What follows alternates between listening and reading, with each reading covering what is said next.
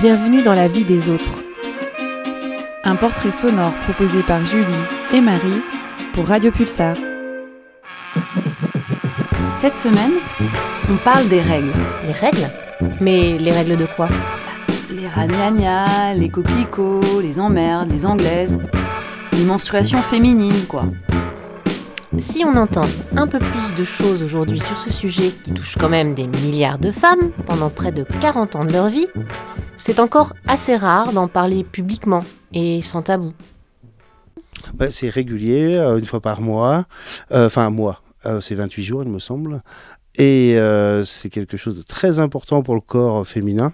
Après, de ce que j'en connais, très très peu, malheureusement, en, tant que, en tant que personne, en tant que mec, de pas connaître très bien ce, ceci. Parce que déjà, on n'en est pas trop informé dans l'éducation civique, je pense même à l'école, ce qui pourrait être bien aussi, je pense, pour les teenagers dans les collèges ou les lycées.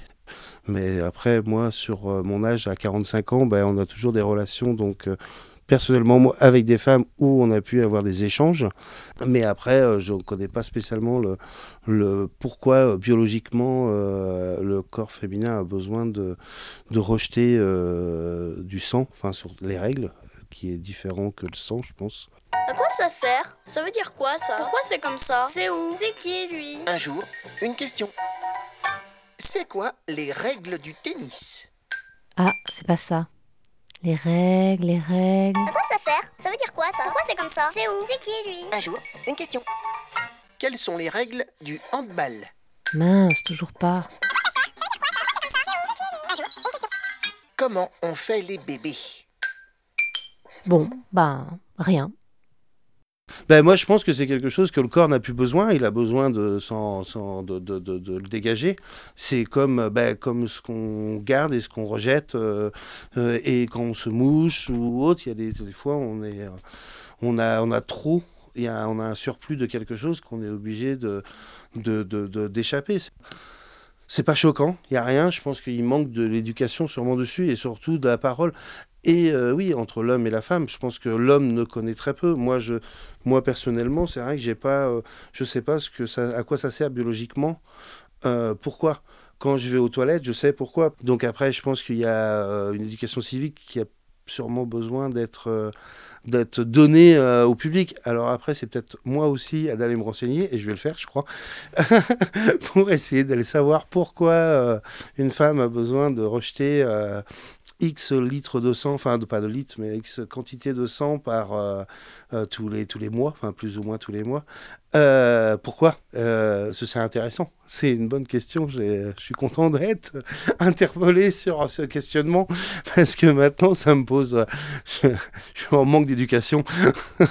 C'est pas évident pour les garçons de comprendre ce qui se passe chez les filles. En primaire, tout est calme et tranquille. Et puis à partir de la sixième, voire du CM2, ça devient n'importe nawak. Ça va, Alison? Ne me touche pas. Sachez, les garçons, que chez vous, c'est assez simple, car vous produisez des spermatozoïdes en continu, alors que les filles produisent plein d'hormones différentes, dont la quantité et la nature varient tout au long du cycle. Ganatrophine, inhibine B, inhibine A, pour faire simple, un organe reproducteur de femme, c'est comme, comme grosso modo un guidon de Vélib. Les poignets, c'est les ovaires, le cadre, l'utérus et la fourche, le vagin.